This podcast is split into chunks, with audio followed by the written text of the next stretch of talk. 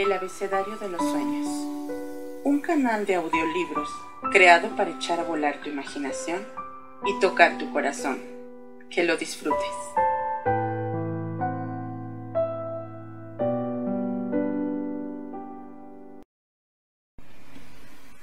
Sopa de pollo para el alma.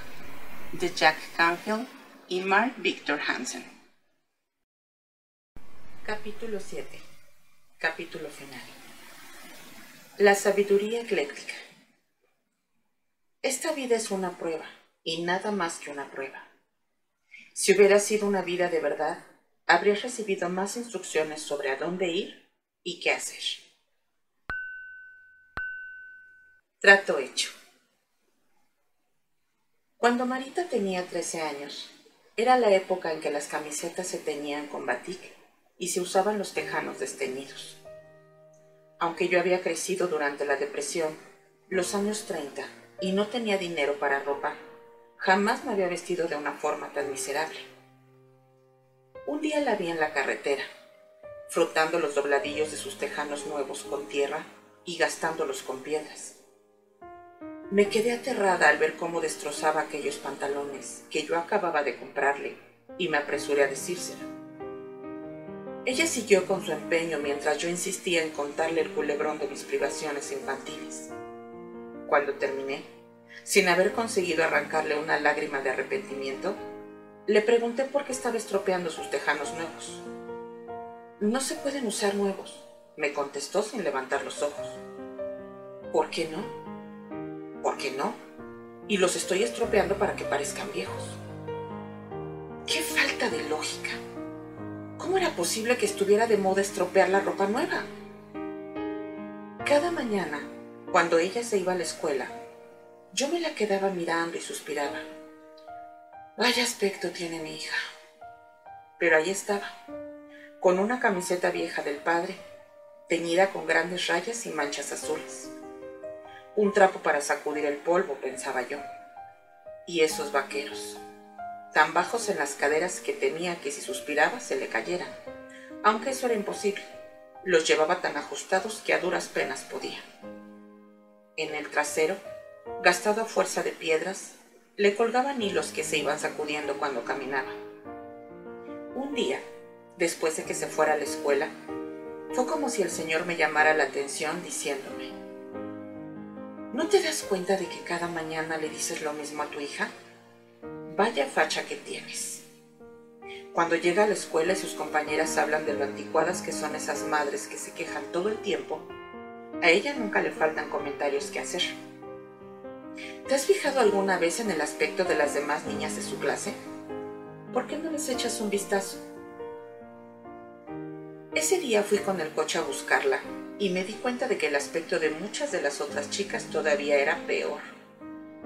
Camino de casa, le comenté lo exagerada que había sido mi reacción cuando me la encontré estropeando sus vaqueros y le ofrecí un pack. En lo sucesivo, puedes ponerte lo que quieras para ir a la escuela y estar con tus amigas. Yo no te molestaré por eso. Uy, será un alivio. Pero cuando vengas conmigo a la iglesia, o salgamos de compras, o vayamos a casa de una amiga mía, me gustaría que, sin tener que decírtelo, te pusieras algo de lo que tú ya sabes que a mí me gusta. Como vi que se quedaba pensando, añadí. Eso significa que el 95% de las veces haces lo que a ti te gusta y el 5% lo que me gusta a mí. ¿Qué te parece? Le brillaron los ojos mientras me tendía la mano. Mamá, trato hecho. Desde entonces, me despido alegremente de ella cada mañana sin comentarios fastidiosos sobre su ropa. Y cuando salgo y la llevo conmigo, se viste como a mí me gusta sin ninguna queja. Ya tenemos cerrado el trato. Florence Littleworth Dedica un momento a ver realmente. Todos hemos escuchado el consejo, hay que saber detenerse a oler las rosas, pero ¿con cuánta frecuencia nos tomamos, en realidad, el tiempo necesario para salir del ritmo frenético de la vida actual, para contemplar el mundo que nos rodea. Son demasiadas las veces que nos dejamos atrapar por nuestra agenda repleta o por el recuerdo de lo que tenemos que decir en nuestra próxima conferencia, o que nos distraemos con el tránsito urbano o con la vida en general, hasta el punto de que ni siquiera nos damos cuenta de que hay otras personas a nuestro alrededor. Yo soy tan culpable como cualquier otro de desconectarme del mundo, especialmente cuando conduzco por las atestadas calles de California. Hace poco, sin embargo, fui testigo de algo que me hizo ver hasta qué punto el hecho de andar siempre refugiándome en mí mismo me ha impedido tomar plena conciencia de la imagen de todo lo que me rodea. Acudí en mi coche a una reunión de negocios y, como es habitual, iba planeando mentalmente lo que quería decir. Cuando llegué a un cruce muy atestado con el semáforo en rojo, está bien, pensé. Si me adelanto a todos, podré pasar el próximo semáforo. Tenía la mente y el coche con el piloto automático puesto, a punto para arrancar. Cuando repentinamente una visión inolvidable me arrancó de mi trance una joven pareja, ciegos los dos, estaban cruzando, tomados del brazo, mientras los coches zumbaban en ambas direcciones. El hombre llevaba de la mano a un niño pequeño, mientras que la mujer apretaba contra el pecho una mochila portabebés evidentemente ocupada. Cada uno llevaba un delgado bastón blanco, con el que buscaba tientas las pistas para salir indemne de la aventura de aquel cruce. Al principio me sentí conmovido Aquel matrimonio estaba superando algo que a mi parecer es una de las peores desventajas, la ceguera. Pensé en lo terrible que debía de ser aquello, pero el horror me paralizó al ver que la pareja no seguía caminando por el paso de peatones, sino que se estaba desviando en diagonal, directamente hacia el centro del cruce. Sin darse cuenta del peligro que corrían, se encaminaban directamente hacia los coches que se acercaban. Me asusté porque no sabía si los demás conductores entendían lo que estaba sucediendo. Mientras contemplaba la escena desde la primera línea de tráfico, tenía el mejor asiento del teatro, pude ver cómo ante mis ojos se producía un milagro. Todos los coches, en todas las direcciones, se detuvieron simultáneamente. Ni siquiera se escuchó un grito de ¡Salgan del paso! Todo quedó inmóvil. En aquel momento pareció como si el tiempo se hubiera detenido para esa familia. Atónito, recorrí con la mirada los coches que me rodeaban para asegurarme de que todos veíamos lo mismo. La atención de todos estaba igualmente fija en la pareja. De pronto, el conductor que estaba a mi derecha reaccionó y sacó la cabeza por la ventanilla para gritar, ¡A su derecha! ¡A su derecha! Otros se le unieron, gritando al unísono. ¡A su derecha! Sin perder ni un instante su ritmo de paso, la pareja rectificó su dirección, siguiendo las instrucciones de los conductores. Confiados en su bastón blanco y en las voces de los preocupados ciudadanos, llegaron al otro lado de la calle. Cuando subieron al bordillo, me sorprendió que aún siguieran cogidos del brazo. Me dejó desconcertado que sus rostros no expresaran emoción alguna y pensé que no tenían la menor idea de lo que en realidad estaba sucediendo a su alrededor. Pero inmediatamente sentí los suspiros de alivio exhalados por todos los conductores que estaban detenidos en aquel cruce. Mientras recorría con la vista los coches que me rodeaban, el conductor que tenía a mi derecha articuló. Pero, ¿ha visto usted eso? Al mismo tiempo que el de mi izquierda decía, no, no puedo creerlo. Creo que todos estábamos hondamente conmovidos por la escena que acabábamos de presenciar. A nuestro alrededor había seres humanos que durante un momento habían ido más allá de sí mismos para ayudar a cuatro personas que lo necesitaban. Desde que sucedió aquello, he reflexionado muchas veces sobre esa situación y he aprendido varias lecciones importantes. La primera es, ve más despacio y podrás oler las rosas algo que raras veces había hecho y hasta entonces lo sigo haciendo. Tómate tiempo para mirar a tu alrededor y para ver realmente lo que está sucediendo ante ti en ese preciso instante. Hazlo. Te darás cuenta de que cada momento es crucial y lo que es más importante, que este momento es todo lo que tienes para marcar una diferencia en tu vida. La segunda lección que aprendí es lo que nos permite alcanzar los objetivos que nos fijamos. Es la fe en nosotros mismos y la confianza en los demás. A pesar de obstáculos aparentemente insuperables, el objetivo de la pareja de ciegos era simplemente llegar sanos y salvos al otro lado de la calle. Su obstáculo eran ocho filas de coches que se dirigían directamente hacia ellos. Sin embargo, sin titubeos, sin pánico, siguieron avanzando hasta alcanzar su meta. También nosotros podemos seguir adelante en pos de nuestros objetivos poniéndonos orejeras para evitar ver los obstáculos que se interponen en nuestro camino. Solo necesitamos confiar en nuestra intuición y dejarnos guiar por otros que quizá los vean con mayor claridad.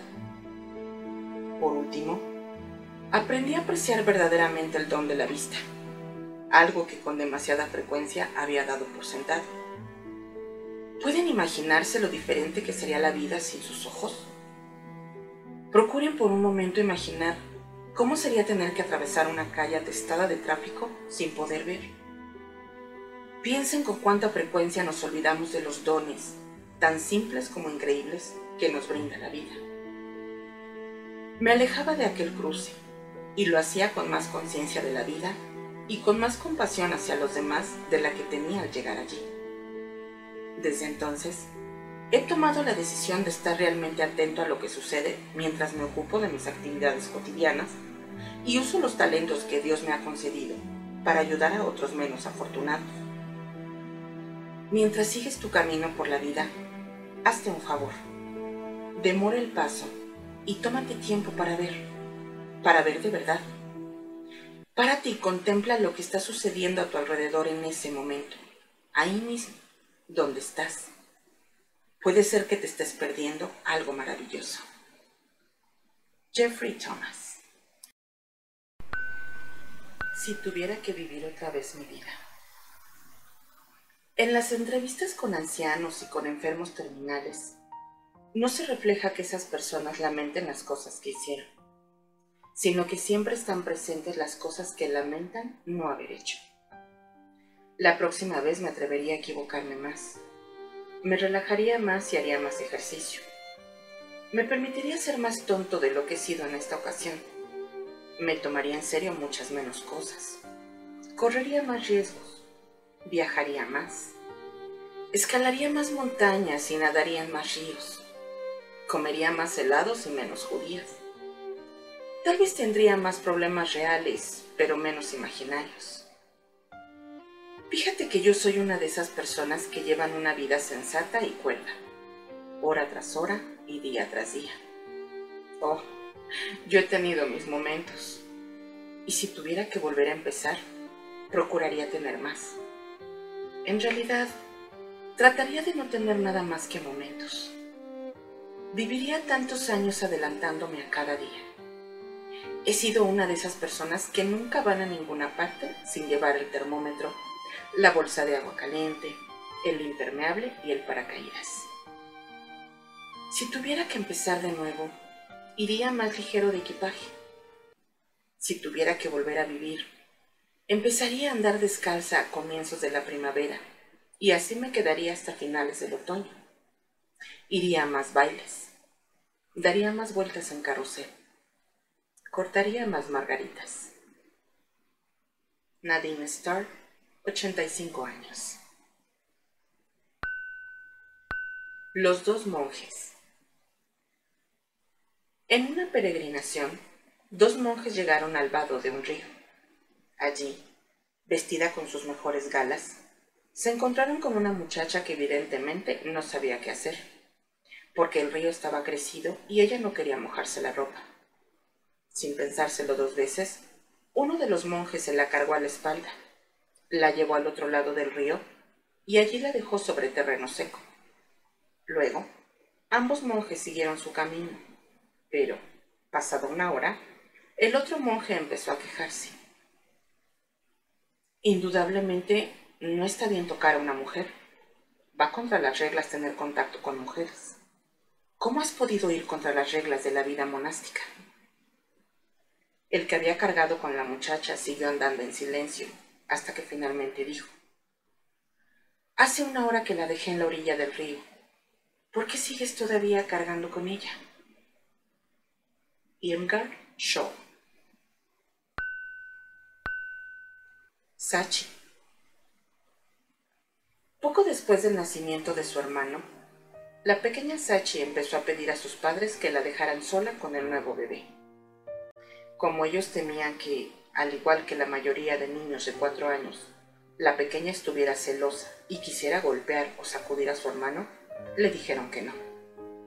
Pero Sachi no daba señales de celos. Era bondadosa con el bebé y pedía cada vez con más urgencia que la dejaran a solas con él. Finalmente, los padres decidieron permitírsela. Jubilosa, la niña entró en la habitación del bebé y cerró la puerta, que sin embargo se abrió apenas, dejando una rendija suficiente para que los curiosos padres pudieran observarla y escucharla.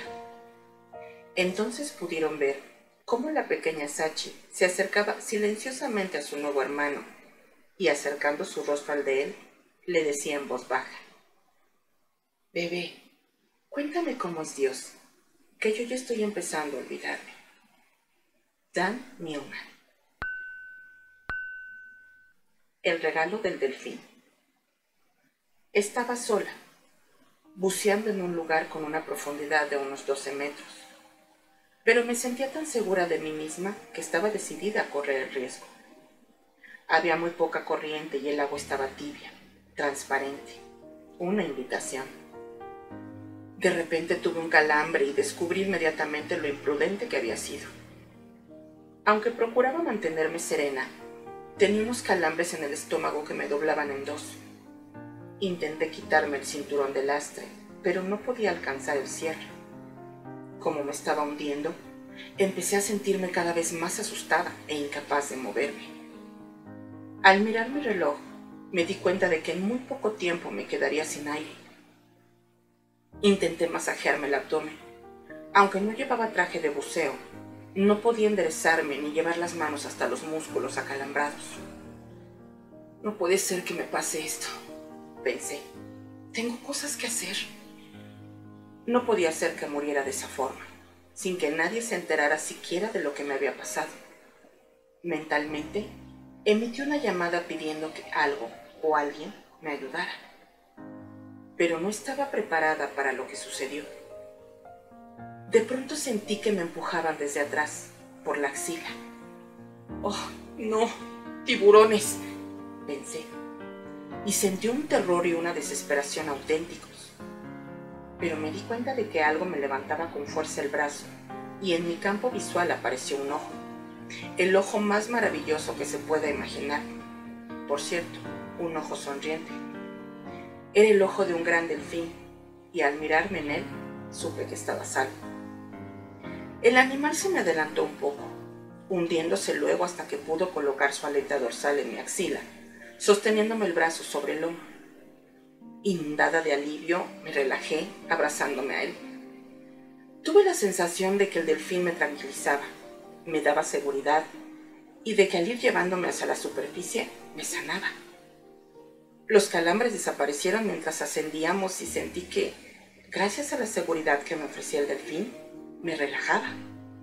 Pero lo más importante era la sensación de curación ya la superficie, mi salvador me llevó hacia la costa, hasta una zona tan poco profunda que empezó a preocuparme la idea de que el delfín se quedara varado. Lo empujé un poco para que volviera a buscar más profundidad y allí se quedó, esperando, observándome, para ver si todo estaba bien, me imagino. Sentí que estaba en otra vida. Cuando me despojé del cinturón de lastre y del tanque de oxígeno, terminé por quitarme todo desnuda, volví al océano y nadé otra vez hasta el delfín. Me sentía tan ligera, tan libre, tan viva, que solo quería jugar más con el agua y el sol con total libertad. El delfín volvió a adentrarme en el mar y se puso a jugar conmigo en el agua. Advertí que mar adentro había un grupo de delfines. Pasado un rato, mi nuevo amigo volvió a llevarme a la playa. En aquel momento me sentía muy cansada, a punto de desplomarme, y él se aseguró de que estaba sana y salva de nuevo en la playa. El delfín se puso de costado, mirándome a los ojos. Así nos quedamos durante un rato que me pareció muy largo, un momento sin tiempo. Yo estaba casi en trance y por mi cabeza desfilaban recuerdos de mi pasado personal. Después, él emitió un último sonido y fue a reunirse con los demás, y todos juntos se alejaron. Elizabeth Kawai. El toque de la mano del maestro. Estaba maltratado y marcado de cicatrices, y aunque pensó que no valdría la pena malgastar tanto tiempo con el viejo violín, el subastador lo sostuvo en alto, sonriendo. ¿Qué me ofrecen, amigos? preguntó. ¿Quién quiere empezar las ofertas? Un dólar, un dólar, y después dos. ¿Solo dos? Dos dólares. ¿Quién me da tres? Tres dólares a la una, tres dólares a las dos, a las... pero no. Desde el fondo del salón, un hombre de pelo gris se adelantó a tomar el arco y después de sacudir el polvo del viejo instrumento y volver a tensarle las cuerdas, tocó una melodía tan dulce y tan pura como las canciones que cantan los ángeles. Terminada la melodía, el subastador, en voz baja y grave, volvió a preguntar, ¿cuánto me ofrecen por el viejo violín? Y levantó el violín y el arco. Mil dólares. ¿Quién ofrece dos? Dos mil a la una. ¿Quién ofrece tres? Tres mil a la una, tres mil a las dos y tres mil a las tres. Adjudicado, concluyó. La gente aplaudía, aunque algunos lloraban. No entendemos bien qué fue lo que cambió su valor, preguntaban, y la respuesta fue rápida. El toque de una mano maestra.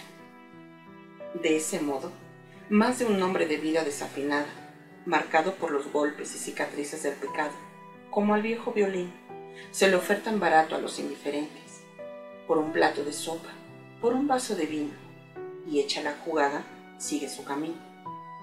Adjudicado una vez y adjudicado la segunda. Adjudicado y casi está vendido. Pero llega el maestro, y la multitud estúpida jamás alcanza a entender del todo cuál es el valor de un alma ni el cambio que opera el toque de la mano del maestro. Mira, Welch.